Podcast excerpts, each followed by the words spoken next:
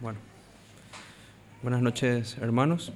Vamos a hacer una, oración y así vamos a entrar en nuestro tiempo de, de meditación en la palabra. Padre nuestro, Dios Santo que estás en los cielos, te damos muchas gracias Señor. Gracias porque aun siendo nosotros pecadores, tú tienes misericordia y compasión de nosotros. Gracias porque podemos acercarnos a ti, podemos acercarnos a tu palabra y recibir tus consejos, recibir aliento de tu mano. Nos encomendamos, Señor, a ti en este tiempo, pidiéndote especial gracia para cada uno de nosotros. En el nombre de Jesús, nuestro Salvador. Amén. Bueno.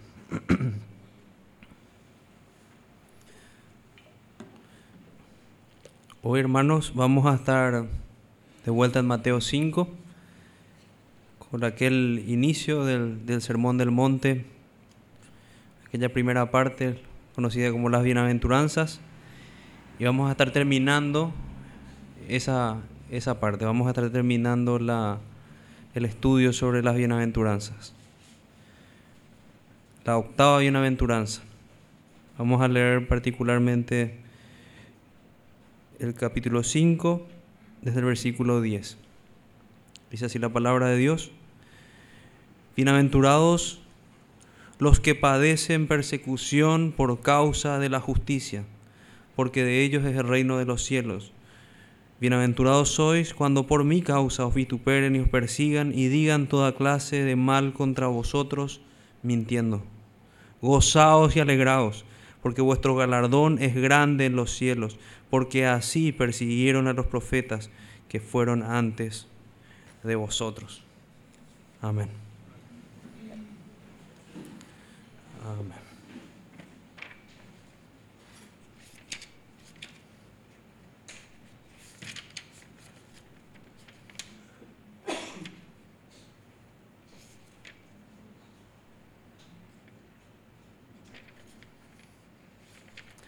Me fue muy llamativo y, me gustaría contarles de, algunas situaciones que se dieron en la historia antes de ir de lleno a nuestro texto persecución tanto que se, da, se dio en nuestro país, no hace muchos años, cuando vinieron los primeros misioneros a nuestro país y también en otros lugares. Y me llamó mucho la atención que tanto en los dos ejemplos que quiero mencionarles, acá en, en Paraguay como en Alemania, hermanos daban la misma respuesta que dio el apóstol Pedro en Hechos de los Apóstoles, citando el mismo texto, diciendo, consideren ustedes si es mejor obedecer a los hombres o obedecer a Dios. Esa es la pregunta que hacían. Eso encontré en, un, en una carta que, se, que dirigieron algunos hermanos a, a representantes del Estado cuando se prohibió la predicación del Evangelio en nuestro país. Hubo persecución en, en, Paraguay, ya nosotros no nos acordamos, no vivimos ese tiempo. Se había sacado un, un decreto que era el, el decreto número 8219 en tiempo del general Higinio Morínigo. En este decreto se restringía la libertad de acción de grupos evangélicos, ya no podían realizar sus cultos y los hermanos escribieron una extensa carta. Me gustaría pasarles después para, para que la, la pudieran leer. A ver, ellos decían cosas como estas en esta carta. Cristo, que es nuestro Señor y Maestro, predicaba su doctrina donde quiera que fuera, en el campo y en la ciudad, en las calles y en las casas, y no solamente en los templos y lugares especialmente determinados. Nosotros hemos seguido su ejemplo hasta ahora y esperamos seguirlo en la misma forma como lo hicieron nuestros pre predecesores, los mártires cristianos de todos los tiempos que predicaron el Evangelio de Cristo, a pesar de todas las persecuciones o prohibiciones mediante las cuales se pretendían impedir la difusión de la fe. Id por todo el mundo y predicad el Evangelio a toda criatura. Es el mandato que nuestro Salvador y nuestro, de nuestro Salvador y nuestro propósito obedecerle. Los cristianos evangélicos somos en principio y práctica amigos del orden y del trabajo. Respetamos y acatamos las leyes siempre ante nuestra conciencia no estén en conflicto con nuestra fidelidad a los mandamientos de Dios. En una alternativa, el apóstol San Pedro emitió este principio. Es menester obedecer a Dios antes que a los hombres. Tal es la norma a que ajustamos nuestra conducta. Es solo una porción. Escribió una carta extensa y hay historias terribles. Hay, una historia en la cual se estaba por inaugurar una iglesia. Estaban por inaugurar un, una iglesia y enterándose de eso el párroco, el párroco perdón, de la zona arma un junta gente con palos, esperan que terminen las canciones de la iglesia, entran con gritos a la iglesia y empiezan a golpear al pastor. Em, incluso no solamente le perseguían de esa manera, sino que no comerciaban siquiera con ellos. Era muy difícil. Hay otro caso en el cual cuentan hermanos que iban a sus casas y rompían los cuadros que, tenían de, de la Biblia, rompían sus Biblias y cosas como esa. Es interesante conocer nuestra historia, es interesante conocer que hubieron hermanos que probablemente fruto de sus oraciones es que estamos también nosotros aquí manifestando esta fe en el Señor Jesucristo. El otro ejemplo que quería, quería mencionarles es de, es de un, un hermano en Alemania, el cual fue, fue titulado como el prisionero personal de Hitler él se rehusó a, rendirle loas a este hombre, mientras todo el pueblo evangélico en ese momento daba apoyo a Hitler. Habían otros, habían muchos otros pastores que no lo hicieron. El nombre de este, de este pastor, el nombre de este pastor fue, espérenles, les recuerdo su,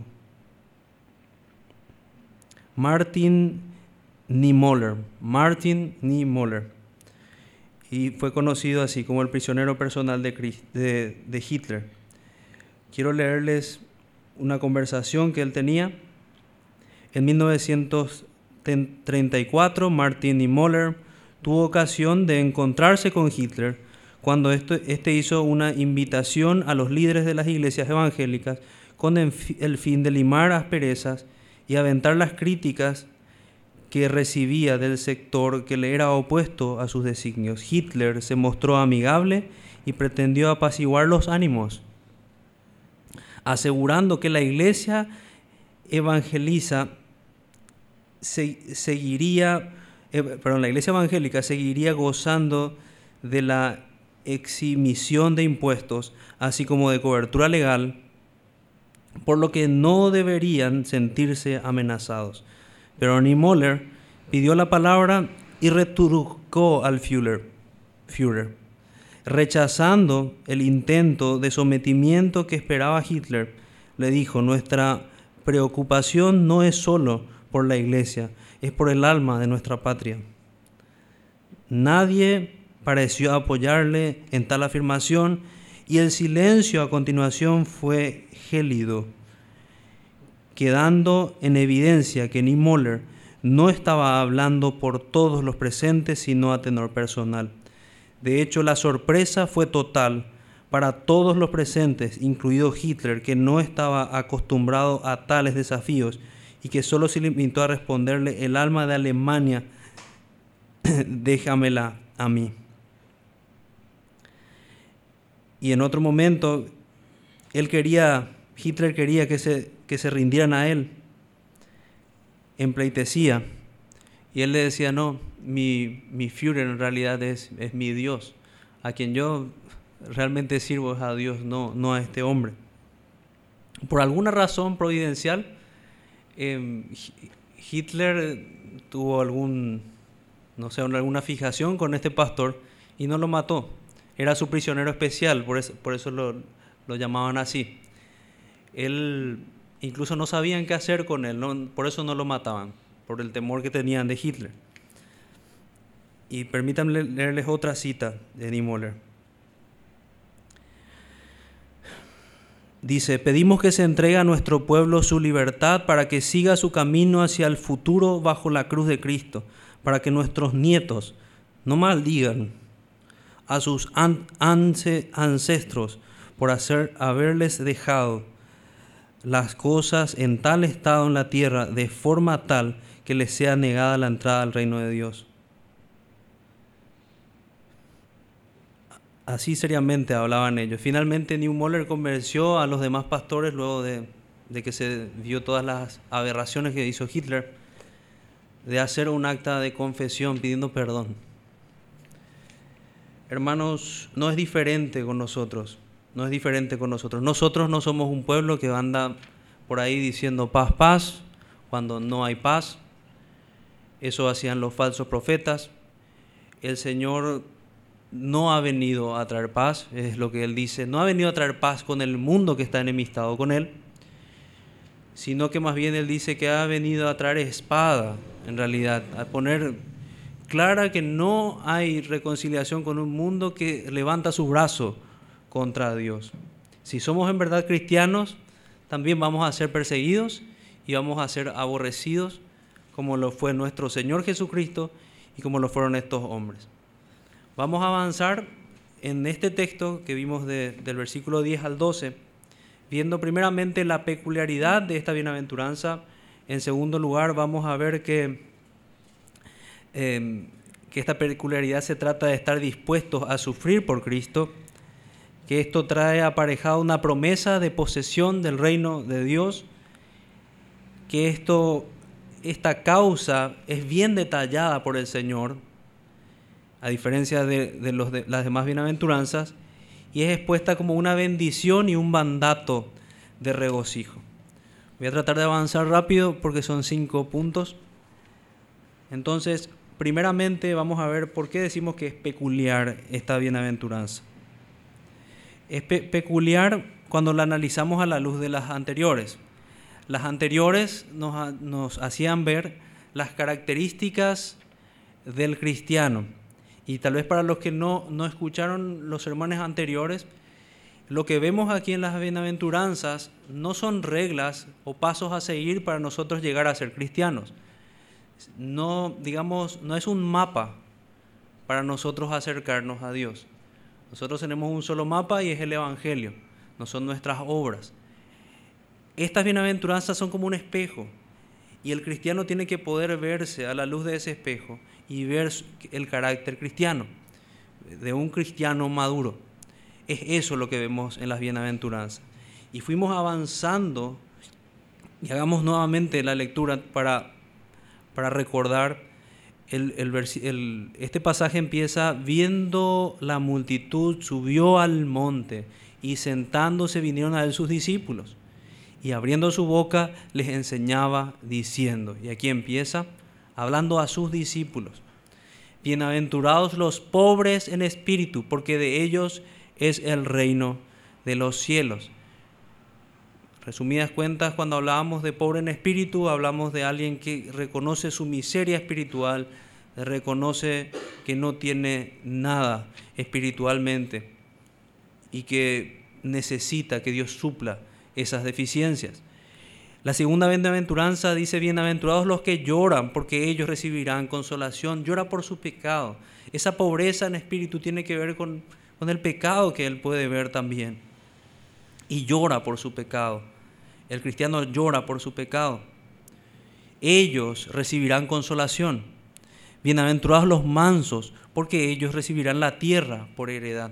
Todo orgullo ha sido destruido en el cristiano o va en un proceso de mayor destrucción en el remanente que ha quedado. Porque otra cosa que también decíamos de las bienaventuranzas que estas características no son perfectas en el cristiano. Son, las vemos perfectamente en nuestro Señor Jesucristo y las vemos de manera imperfecta en cada cristiano. Y deberíamos anhelar verlas brillar cada vez más y, y tal vez recibir consuelo si, si la vemos allí aún aunque sea en una medida pequeña.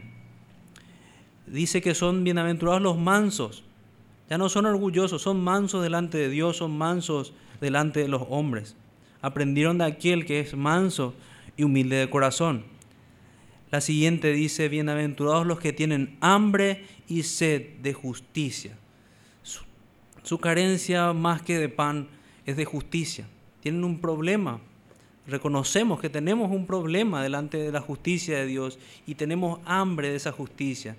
De esa justicia que nos justifica y de esa justicia que nos ayuda a vivir vidas rectas por el poder del Espíritu Santo. Y dice, porque ellos verán a Dios. Sin santidad nadie verá al Señor. Bienaventurados los misericordiosos, porque ellos recibirán misericordia. Estos hombres alcanzaron misericordia de Dios y por tanto también extienden misericordia. Bienaventurados los de limpio corazón, porque ellos verán a Dios.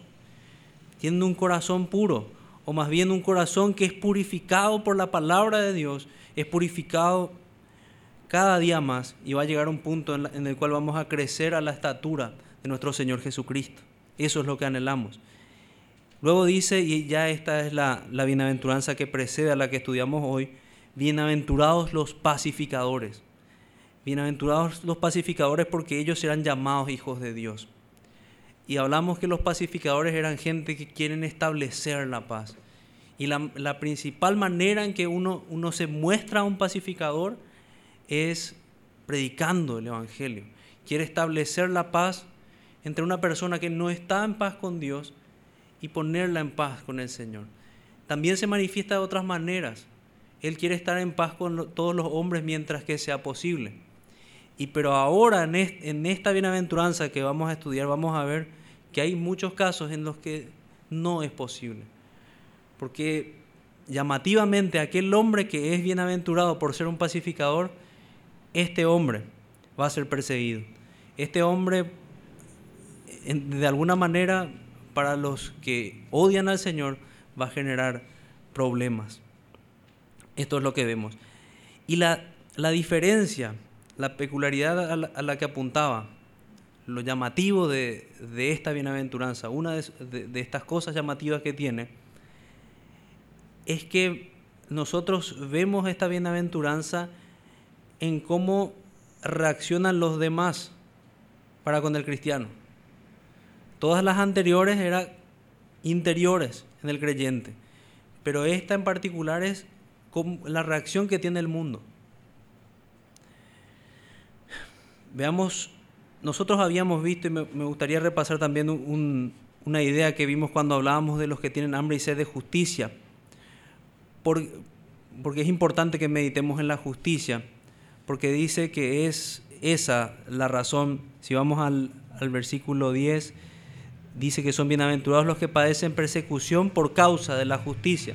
No es por cualquier cosa, no es los que son perseguidos por lo que sea, o incluso por, por cuestiones nobles, sino que por causa de la justicia y la justicia de Dios. Nosotros habíamos meditado en su momento cuando hablábamos del hambre y sed de la justicia, que en el Edén el hombre gozaba de perfecta justicia, justicia y santidad, elementos naturales de las bienaventuranzas.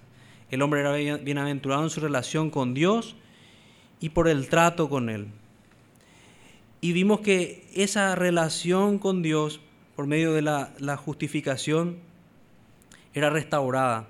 Solamente puede ser restaurada por el Señor.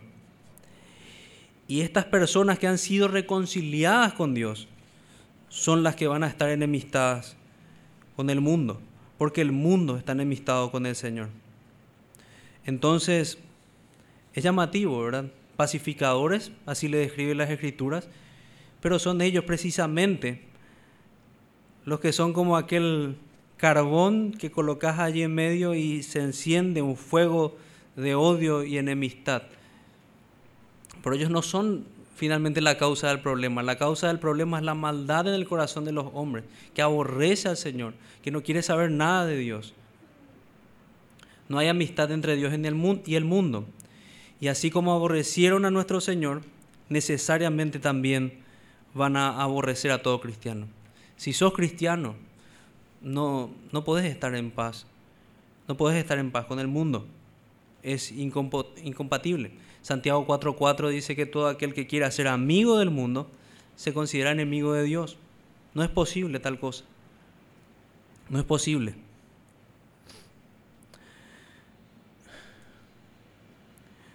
Esta, otra de las peculiaridades que vemos en esta bienaventuranza es que es la única en la cual el Señor se explaya más. Se explaya y no solamente la enuncia, como en las anteriores, sino que tenemos dos versículos que de alguna manera nos explican y nos detallan de qué se trata. Si no, no teníamos claro a qué se refería el Señor con los que padecen persecución, en el versículo 11 entendemos bien de qué se trata.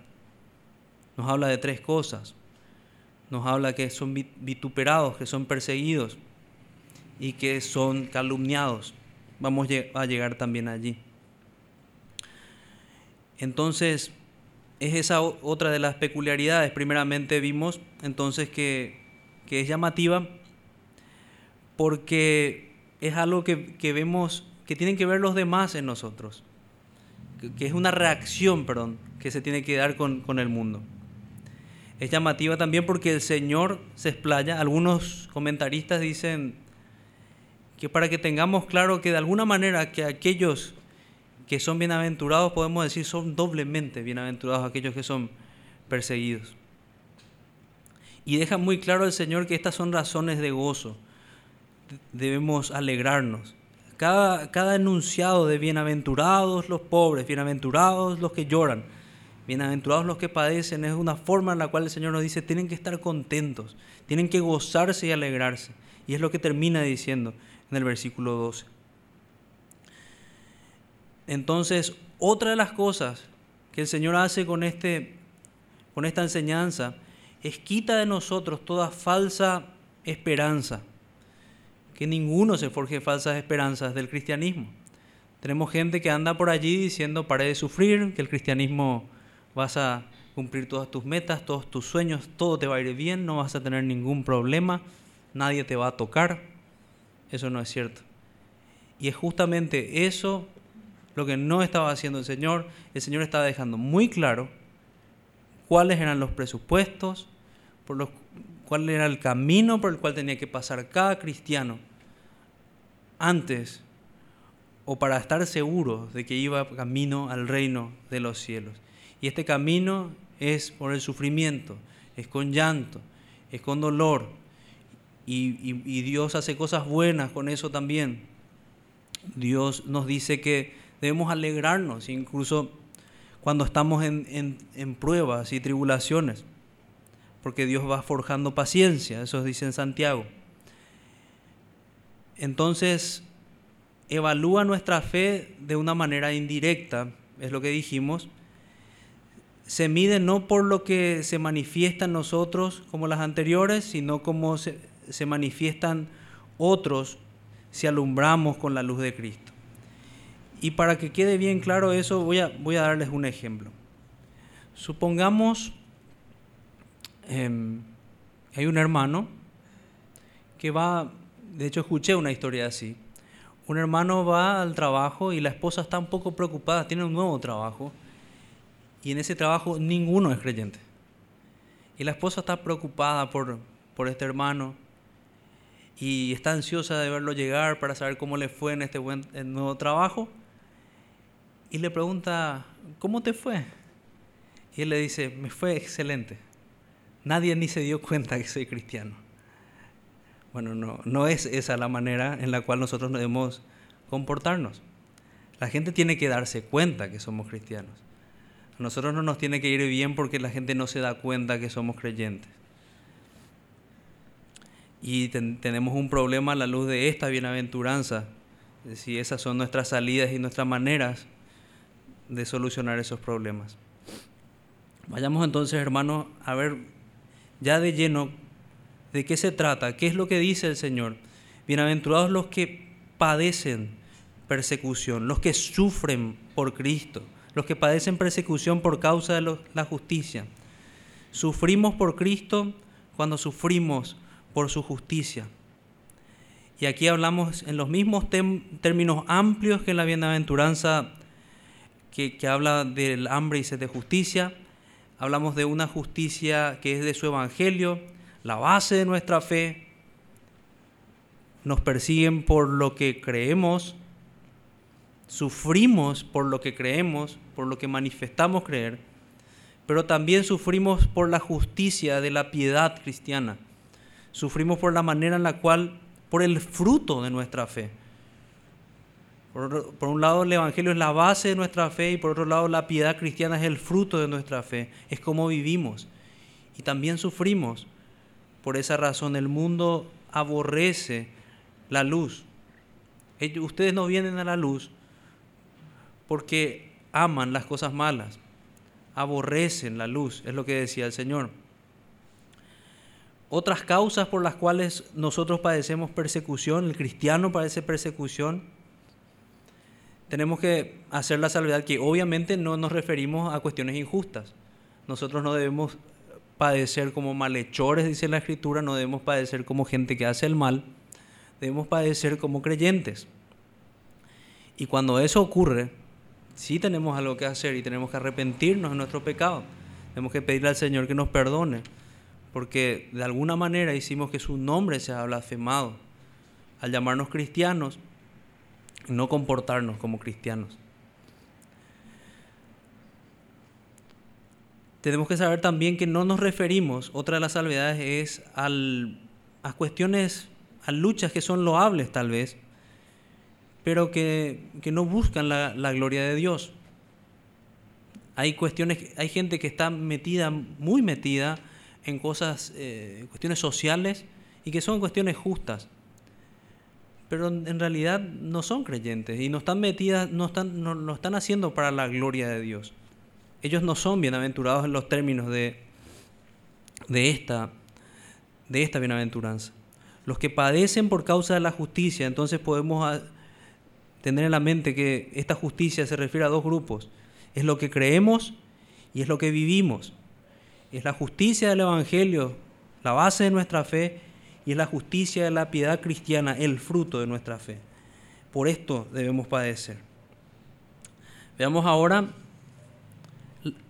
lo que sigue en el texto que dice, bienaventurados los que padecen persecución por causa de la justicia, porque de ellos es el reino de los cielos. Esta es la promesa. La promesa, y si, si se fijan, toda la promesa en cada, una de las promesas que está en, en, cada bienaventuranza, lo que hace es, forma parte de una gran promesa. Todo se encuentra en el cielo. Si se fijan en el versículo 3, finalmente como, como termina aquí la bienaventuranza, termina con la misma promesa que tenía en la primera. De ellos es el reino de los cielos. Algo que nos tiene que recordar que uno no puede ser bienaventurado por, padecer por la justicia sin ser pobre en espíritu, sin, sin antes ser una persona que llora por sus pecados, que es mansa, que tiene hambre y sed de justicia, que es misericordiosa, están todas ligadas. Todas forman parte del carácter cristiano. Entonces, fijémonos en, en las promesas. El versículo 3 dice, porque de ellos es el reino de los cielos. Ellos recibirán consolación en un momento hicimos esa aclaración, en el cielo es que recibirán consolación, recibirán la tierra por heredad y esa no es la tierra que vemos aquí. Estamos hablando del cielo, estar en el Señor, de ser coherederos con Cristo, como habla la, palabra. Ellos serán saciados de la justicia, de la perfecta justicia que anhelan. El Señor los va a santificar por completo. Alcanzarán misericordia y anhelamos aquel día que perfectamente estemos en los brazos de la misericordia de Dios. Ellos verán a Dios. ¿Dónde verán a Dios? Es en el cielo. Cuando estemos allá cara a cara con el Señor. Serán llamados hijos de Dios. Y finalmente la promesa que tenemos aquí. Ellos, ellos, de ellos es el reino de los cielos. El reino de Dios. Meditemos un poco en el reino de Dios. En el reino de Dios hay un rey y hay un reino. Hay un rey y hay un pueblo. Esto es lo que vamos a ver en, este reino. Hay un rey con muchos hijos. Hay un rey sentado en una mesa en un banquete. Los hijos son partícipes del reino de su Padre, del reino de su Dios. Son partícipes de su amor, de su gozo, de su presencia, de su amistad, de su misericordia, de su gracia, de su perdón. Las promesas no son aquí y ahora, como hablan algunos predicadores. Las promesas son más allá del sol, como cantamos en algunos de nuestros himnos. Y es eso lo que anhelamos. Esto era algo que no podían entender las personas de ese momento. Eso recordemos también. La gente se escandalizó cuando escuchó este mensaje del Señor. Ellos no entendían cómo aquel que es pobre en espíritu es bienaventurado. Ellos no entendían cómo aquel que llora es bienaventurado. Y mucho menos cuando llegamos a, este punto máximo, aquel que es perseguido, ¿cómo Señor? Aquel que es perseguido es bienaventurado. Eso es lo que está diciendo el Señor. Y a lo mejor no nos hace mucho sentido, pero, pero espero que, sea así al, terminar, al ver, todo lo que, tenemos en este pasaje. Habíamos estudiado cuando empezamos este estudio, estudiamos Lucas capítulo, capítulo 6. Y en Lucas capítulo 6 también está una exposición de las bienaventuranzas. Y dice, hay de vosotros cuando todos los hombres hablen bien de vosotros, porque así hacían sus padres con los falsos profetas. No busquen eso. Si están buscando eso, están buscando algo que solamente se puede conseguir siendo un falso profeta. Viviendo en piedad, viviendo buscando la justicia de Dios, vamos a ser perseguidos. Y es una promesa del Señor. El Señor dice en Timoteo que se nos concedió no solo creer, no se nos concedió el padecer por su nombre. Hay de vosotros si hablan bien así como lo hicieron con los falsos profetas. Hay de nosotros si es en nuestro caso. Bienaventurados los que padecen persecución por causa de la justicia, porque de ellos es el reino de los cielos. En el reino de los cielos van a estar aquellos cuyos corazones han sido cambiados por el Señor en cuyos corazones ha empezado una obra de santificación que va a terminar cuando sean perfectamente llenados a la estatura de Cristo. Ahora vamos a ver cómo es que el Señor se explayó en, este, en esta bienaventuranza. En el versículo 11 dice, bienaventurados bienaventurado sois cuando por mi causa, por si no quedaba claro, el Señor dice, sí, sí, sí, bienaventurados sois cuando por mi causa, y allí el Señor mismo nos explica, causa de la justicia y su causa, causa de Cristo, es la misma cosa. Cuando por mi causa os vituperen y os persigan y digan toda clase de mal contra vosotros mintiendo. Tenemos tres puntos. En primer lugar, vituperio por, por la causa de Cristo, vituperio por la causa de la justicia. ¿Por qué es tan claro que la causa de la justicia y la causa de Cristo es la misma cosa? Porque en Romanos capítulo 1, versículo 17 dice que en el Evangelio se revela la justicia de Dios por medio de la fe. El Evangelio es el mensaje de Cristo. El Evangelio es el mensaje de Cristo. Y es esa su causa. Si estamos por la causa del Evangelio, estamos por la causa de Cristo. Si estamos por la causa de la piedad, como hablamos también antes, estamos por la causa de Cristo. Y el Espíritu Santo es quien nos mueve en esta dirección. Vituperio. Los vituperios son insultos. Y, y tratemos de colocarnos porque son cosas que parecen contradictorias. Son felices, son dichosos aquellos que son insultados. ¿Sí? Aquellos que son vituperados por vivir bien, por amar a Cristo. Aquellos que son vituperados por, por levantar el nombre de Cristo, por levantar este libro. Eran bienaventurados aquellos hombres que se resistieron a nuestro gobierno cuando persiguieron a aquellos que, a quienes rompían sus Biblias. Eran bienaventurados. Era bienaventurado este hermano en Inglaterra que se opuso a Hitler.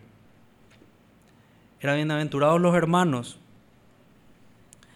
que murieron de maneras terribles. Fueron bienaventurados los discípulos de, los, de todos los discípulos, el único que no tuvo una muerte terrible fue Juan, quien fue exiliado en, la isla de Patmos para poder escribir el Apocalipsis. Después todos murieron de maneras terribles. Justamente en la carta que estamos estudiando con el pastor a la mañana en Hebreos, vemos los padecimientos. Habla de Moisés, que no tuvo en cuenta las riquezas y ser llamado hijo de la hija de Faraón, sino que estimó más los vituperios de Cristo. Eso es lo que dice. Y también ese, texto habla de que hay hombres que eran aserrados, sierras, ah, eran hombres que eran crucificados, quemados, vivos. Hombres que morían cantando gozosos, obedeciendo a lo que decía el Señor. Hombres que decían, damos gloria a Dios porque hemos sido tenidos por dignos de padecer por el nombre de Cristo. Eso no puede entender el mundo. Pero ese fuego arde en el corazón de todo cristiano. 30.000 hugonotes murieron por, por causa de un decreto en Francia. Eran hermanos. La noche de la terrible matanza de San Bartolomé se conoce. Y hay historias terribles. Y si vemos estadísticas, la persecución cristiana no, no cesa, está en aumento. Nosotros a, lo mejor no pensamos porque estamos en un país en el cual no somos perseguidos físicamente, pero hay países como Corea del Norte, en los cuales uno no puede profesar la fe cristiana. Hay países como en Nigeria, de que uno de cada nueve personas, perdón, de cada diez cristianos, nueve están siendo perseguidos de maneras muy terribles. Y ahí hay muchas estadísticas al respecto y podíamos, podríamos investigar para conocer la realidad de la persecución y orar también por estos hermanos. Pero es una bienaventuranza, una bienaventuranza que nos da, nos da el Señor. Pero me enfoco en los insultos, vituperios, insultos. A él también lo insultaron y a sus discípulos. ¿No somos dignos de ser tratados como el Señor? Así deberíamos sentirnos. Así trataron al Señor, lo insultaron en esos, esa seguidilla de juicios injustos que tuvieron antes de llevarlo a la cruz. Lo escupieron, lo insultaron. John MacArthur dice, la verdad ofende. Predique el Evangelio. Si la verdad ofenda, deje que siga ofendiendo. La gente ha estado ofendiendo demasiado tiempo a Dios. nosotros mm, hacemos, hicimos la, salvedad que no es haciendo el mal que debemos ser vituperados, debemos sufrir, porque hay gente que sí la pasa mal porque es agresiva o, o porque no comunica el Evangelio como habla la Escritura, de que debemos hacerlo con mansedumbre y reverencia, por si quizá Dios les conceda a la gente que se arrepienta. Pero si lo hacemos así y aún somos perseguidos, somos bienaventurados. Entonces no deben ser estos insultos por causa de nuestros pecados de carácter, por ejemplo. Debemos pedirle perdón al Señor y pedirle que siga puliendo nuestro carácter, de que sigamos creciendo a la estatura de Cristo, sino por el contrario, por poseer un robustecido carácter cristiano, el cual es descrito en estas bienaventuranzas. El siguiente punto es que son bienaventurados aquellos que son perseguidos. Mateo capítulo 5, versículo 11. Bienaventurados sois cuando por mi causa os vituperen y os persigan y digan toda clase de mal contra vosotros mintiendo. Concentrémonos, os persigan. Hablamos algunos ejemplos de la persecución, hubo notes. Así empezó. El primero de los discípulos muere a espada. Esteban previamente a dar una historia de la situación de Israel, al contarles de una manera magistral la historia de Israel y al llamar al arrepentimiento a un pueblo rebelde, es apedreado. Esa es la persecución física, una de las persecuciones que sufre el pueblo de Dios. Nuestro Señor fue perseguido de esta manera. Muchas veces intentaron matarle antes o hicieron planes para matarle antes de, su, de que haya sido crucificado. Lo hicieron con los mártires. Lo hicieron así como, como se menciona el mismo Esteban, desde la sangre de Abel hasta la de Zacarías. Esta historia se desarrolla así en todo el Antiguo Testamento. Y así también podríamos decir desde Juan el Bautista hasta el, el último misionero asesinado hoy mismo. Esta persecución continúa. Pero esta persecución también se manifiesta de otra manera. Se manifiesta con rechazo social. En Lucas capítulo 6, versículo 22 dice, Lucas capítulo 6, versículo 22, creo que tomé, tomé mal la nota. El texto habla de que los, los cristianos estaban siendo perseguidos e incluso sufrían despojos, sufrían despojos. A ver, luego también vemos, vamos a ver, Hechos capítulo despojo y destrucción de bienes. Esto está en Hebreos 10:34, allí tenemos la referencia. Hebreos 10:34.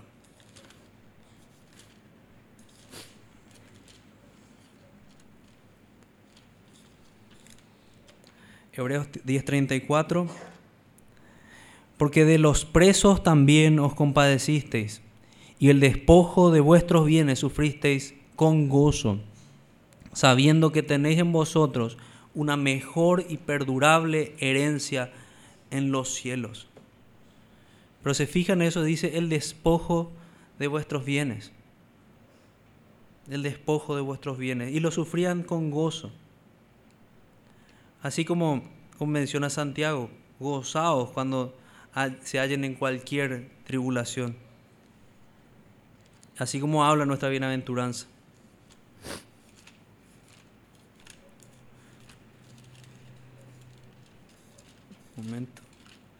Lucas capítulo 6, versículo 22. Perdón, busqué mal la referencia, estaba bien. Rechazo social. Bienaventurados seréis cuando los hombres os aborrezcan y cuando os aparten de sí y os vituperen y desechen vuestro nombre como malo por causa del Hijo del Hombre os aparten de sí. No sé cuántos de ustedes ya no son invitados por antiguos amigos o parientes. No les gustan los temas de los que a nosotros nos gusta hablar. No les gusta la conversación seria en cuanto al peligro que corre sus almas. No les gusta el llamado al arrepentimiento, por tanto, somos excluidos. Pasó eso también con los hermanos en el pasado en nuestro propio país. Y no contentos con esto, no contentos con perseguir al pueblo de Dios, no contentos con insultarlo y vituperarlo, también lo calumnian. La calumnia tiene que ver con aquel noveno mandamiento que, que, dice que no tenemos que hablar contra nuestro prójimo falso testimonio. Y la calumnia particularmente es mintiendo. Y es eso lo que dice el Señor el Señor dice, Bienaventurados sois cuando por mi causa os vituperen y os persigan y digan toda clase de mal contra vosotros mintiendo. Son calumnias. Y fíjense que dice toda clase de mal, inimaginable. Son creativos en lo que dicen. No solo dicen algunas mentiras, sino toda clase de males. Y justo esta, esta tarde, antes, antes de venir, me sentaba a ver un escrito de uno, de los un cristiano de los primeros siglos, Tertuliano. Tertuliano escribe un libro que se llama Apología y él empieza a defender cosas que uno dice, estas acusaciones son absurdas.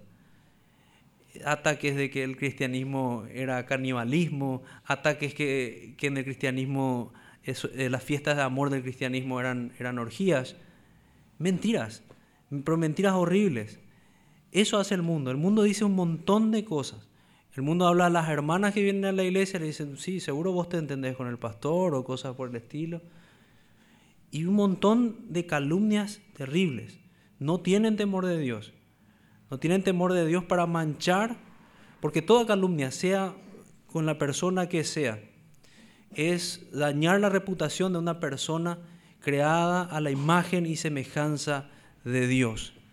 Ya hablamos de, de este pecado también en el sermón anterior, que hablábamos del pacificador, porque alguien que se pasa repartiendo calumnias no es un pacificador. Y si es nuestro caso de la calumnia, tenemos que arrepentirnos. Tenemos que arrepentirnos porque es un pecado terrible que genera discordia. Pero es esto que el cristiano no hace y si lo hace trae dolor a su corazón. Es esto lo que él recibe. Es, son estas expresiones mentirosas toda clase de mal. Toda clase de mal. Y la salvedad que tenemos aquí que debe ser mintiendo. No debemos padecer como malhechores, como decíamos antes, sino como siervos de la justicia. Recordemos que el Señor dirá, apartados de mí, malditos, hacedores de maldad. Y por otro lado dirá también, venid a mí, buen siervo fiel la pregunta sería, ¿cuál es tu caso? ¿Sos un hacedor de maldad? ¿O sos un siervo que está buscando obedecer al Señor? Tristemente muchas veces, y esto es lo que decía antes, somos culpables de este pecado e incluso llegamos al punto de ser los calumniadores. Llegamos al punto de ser burladores o perseguidores de otros y lo que debemos hacer es arrepentirnos. Y si, si hoy es tu caso, si tu conciencia apunta a ese pecado, arrepentite. Arrepentite hoy que hay tiempo, si es tu caso. Y pasemos, hermanos, ahora a, a algo bien llamativo en la explicación que da el Señor de esta bienaventuranza. Él con mucha fuerza dice, gozaos y alegraos, afirmando, sí, son bienaventurados. Gozaos y alegraos, porque vuestro galardón es grande en los cielos, porque así persiguieron, así persiguieron a los profetas que fueron antes de vosotros, así lo hicieron, es una bendición. El cristiano anda gozoso, tiene un gozo por, por lo que el Señor está haciendo con él, tiene un gozo porque el Señor va supliendo esas, esas deficiencias. Era un pobre en espíritu y el Señor lo sacia. Era una persona que lloraba por sus pecados, el Señor lo ha consolado. Carente de justicia, el Señor lo sacia de justicia. Y así llegamos también a este punto. Es perseguido, pero esto es causa de gozo porque es tenido por digno de padecer por su Señor. Tan consciente era de esto el apóstol Pedro que él dice, esto según los libros de historia, no lo encontramos en los registros bíblicos, él pide ser crucificado boca abajo, porque no era tenido por digno, no se sentía digno de ser crucificado igual, de la misma manera que su Señor. Si hemos sido tenidos por dignos de padecer por el nombre de Cristo, ¿cómo no regocijarnos? Esa tendría que ser nuestra pregunta. ¿Cómo? Preguntamos nosotros, ¿por qué? ¿Quién es digno de ser ¿Quién es digno de ser participante de los padecimientos de Cristo? Podríamos preguntarnos también. Y, esos pensamientos tendrían que, llevarnos a, estar contentos aún en medio de esas persecuciones. Y nos, nos, nos va a ayudar a poder estar gozosos, como nos dice la Escritura, y cumplir esto, porque no es fácil. Es, parece contradictorio, nadie quiere ser perseguido, yo no quiero ser perseguido. Nadie quiere sufrir por nada. Nosotros queremos vivir una vida tranquila, sin problemas. Pero tenemos que entender si estas son las condiciones de nuestro sufrimiento, es un motivo de gozo. Porque estamos haciendo bien, es que recibimos esta persecución. Nosotros no tenemos que temer porque tenemos un protector en los cielos. Si leen el Salmo 64, es un salmo que se desarrolla a la luz de, una oración de un hermano que, ora pidiendo que ser protegido de perseguidores ocultos. de gente que trama cosas, de gente que está haciendo trampas y pensando que nadie lo, lo va a descubrir. Y así muchas veces es perseguido el cristiano. Hermanos, nada se compara al privilegio grande y sublime de ver la gloria del Creador y del Salvador, del Rey de Reyes y Señor de Señores, de ver el rostro de Cristo. Esta es la promesa. Ver el rostro de quien quiso redimir nuestras almas, cantamos nosotros, ¿verdad? Y esa es la razón que da el Señor, porque así persiguieron los profetas. Dice después, pero antes dice, porque vuestro galardón es grande en los cielos, como explicándonos lo que decía antes. De ellos es el reino de los cielos. El galardón es muy grande. Y el principal galardón debemos pensar lo que es ver la gloria de Cristo. Es poder contemplar al Señor, es tener su amistad. Y la Biblia dice que no sos el único. Es lo que vemos allí. Así también hicieron con los profetas que fueron antes de vosotros. Los mismos padecimientos se van cumpliendo nuestros hermanos en todo el mundo, dice la Escritura. ¿Y qué te parece la compañía en la que te pone el Señor si es tu caso? Es una compañía envidiable. ¿Quién no quisiera estar en la compañía de los santos, de los apóstoles, de los profetas? Yo creo que es preferible estar en su compañía, en la compañía de Cristo, y padecer los vituperios de Cristo, y ser parte de este pueblo. Vale la pena. Si vemos otro ejemplo para graficar realmente cómo estamos en este mundo, la Biblia dice que el Señor nos puso en medio del mundo como ovejas en medio de lobos. ¿Saben lo que es poner a una oveja en medio de lobos? Un lobo diezma la población de las ovejas. Un lobo es un problema para un pastor. Una oveja en medio de lobos. Así nos coloca el Señor. Nosotros no tenemos chance físicamente en una lucha así. Escuché un ejemplo para que ayuda un poco para, para entender ese texto un hermano hablaba de un hay un hay trenes en Rusia para, para ver estos tigres fantásticos que, tienen ellos en esa zona. Y dice que la gente con, que va con el tren le entregan gallinas para que tiren las gallinas y ver cómo se mueven los tigres. Y dice que uno no percibe, no puede ver, no alcanza a ver esas gallinas. Es algo que ves y no ves a la vez bueno, algo parecido es con nosotros los cristianos. Nos van a perseguir y, vamos a ser tratados así como ovejas en medio de lobos. Pero tenemos, por un lado es eso de manera, del lado de la persecución, pero del lado de lo que hay en el corazón del creyente, así como el ejemplo de aquel niño de 14 años en el, en el circo romano la Biblia dice que, el cristiano está confiado como un león. Eso dice Proverbios 28.1. Está confiado. Su corazón está confiado en el Señor, a pesar de la persecución que, que podemos ver aquí.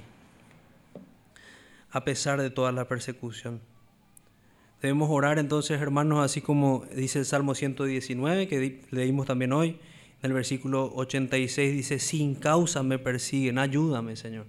Debemos orar al Señor y colocar nuestra causa al Señor. Que en realidad nosotros seamos los, los que oramos así.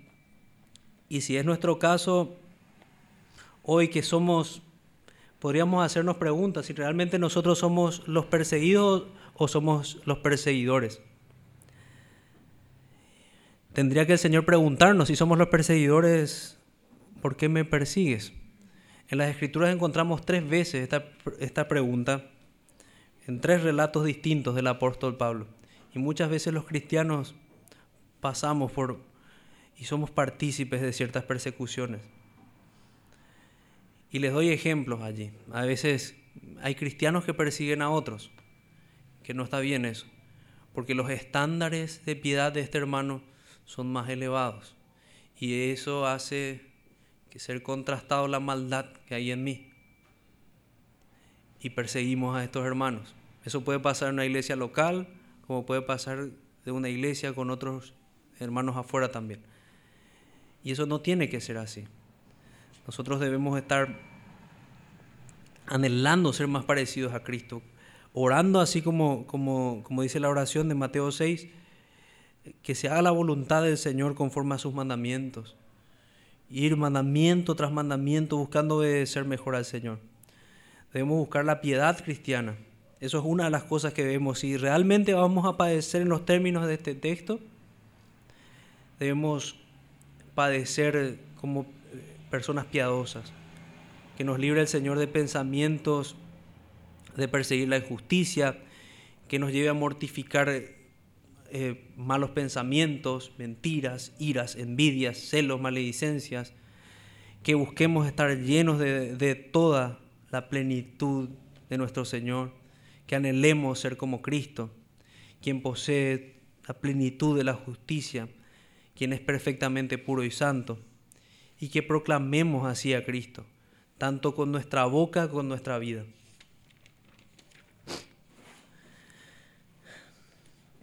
Algo que también quería compartir, y voy a hacer con ayuda de algunos versículos y ya voy terminando, cómo nosotros podemos superar esta persecución. Una de las maneras que nos, nos dice la Biblia que podemos superar esta persecución es que no seamos sorprendidos por la persecución. Primera de Pedro capítulo 4 versículo 12. Primera de Pedro capítulo 4,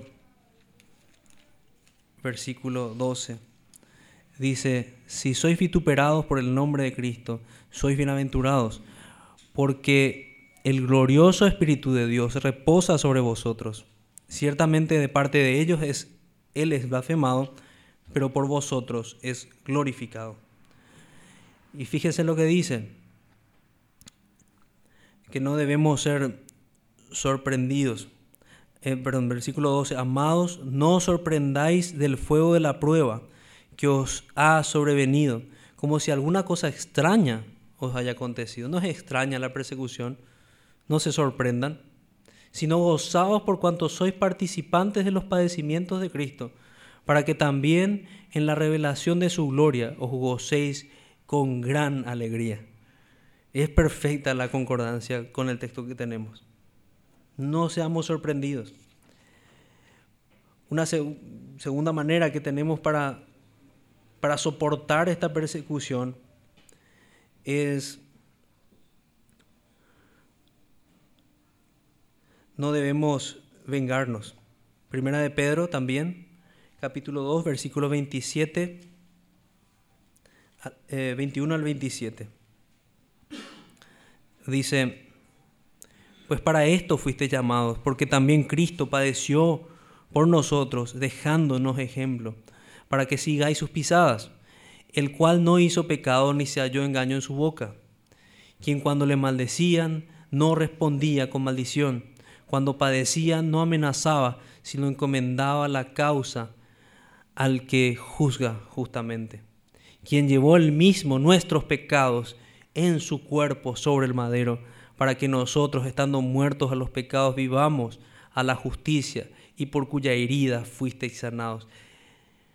Porque vosotros erais como ovejas descarriadas, pero ahora habéis vuelto al pastor y obispo de vuestras almas. La razón por la que hoy podemos ser salvados fue el sufrimiento de Cristo. Es el centro del Evangelio. Así que si podemos ser participantes del sufrimiento de Cristo, debemos alegrarnos. Pero dice, no debemos vengarnos. No debemos vengarnos. También vemos esto en 1 Tesalonicenses 3.4. Primera de Tesalonicenses.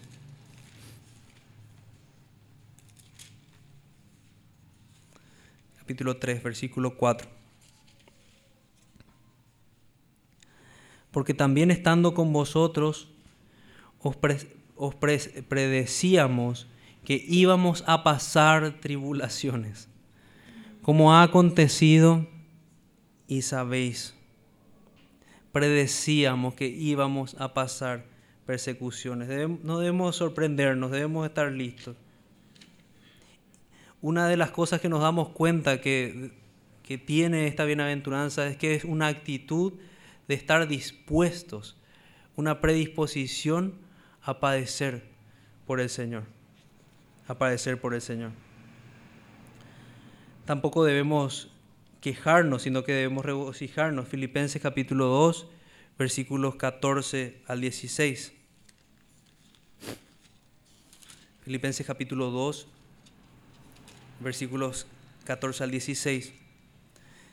Haced todo sin murmuración y sin contiendas y contiendas, para que seáis irreprensibles y sencillos, hijos de Dios sin mancha, en medio de una generación maligna y perversa, en medio de la cual resplandecéis como luminares en el mundo.